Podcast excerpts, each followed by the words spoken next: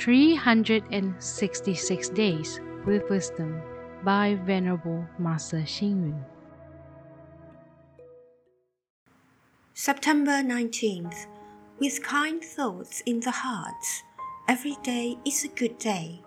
With family and neighbors living in harmony, everywhere is the Pure Land.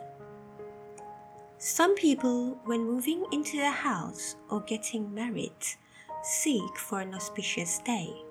For burials and for doing renovation work, they also search for an auspicious time.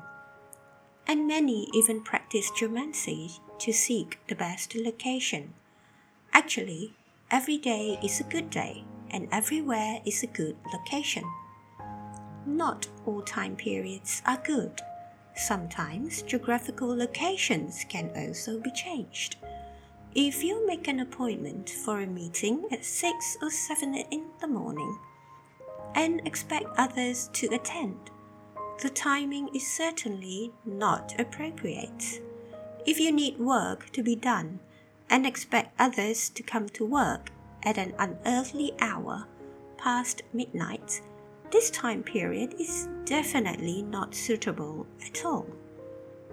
Even if a geomancer has carefully selected a good time for a burial service at 5 or 6 in the evening, when the sun is setting, many relatives and friends would have to return home in the dim lights at night after the funeral. How can this chosen time be favorable?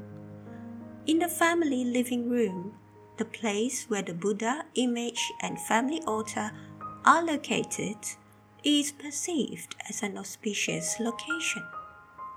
Within the living room, the main place has the best geographical position. An office table placed in the center, showing its extraordinary disposition, reflects that this is an excellent location. In space, there is no fixed geographical position, as space is without form and form is everywhere. How then can there be a fixed position in space? Therefore, north, south, east, and west are positions arbitrarily fixed by us. Whichever position you feel is the best, then that will be the most auspicious. Read, reflect, and act. Every day is a good day. Everywhere is an auspicious place. Wherever you feel is the best place, then that is the most auspicious. Please tune in, same time tomorrow as we meet on air.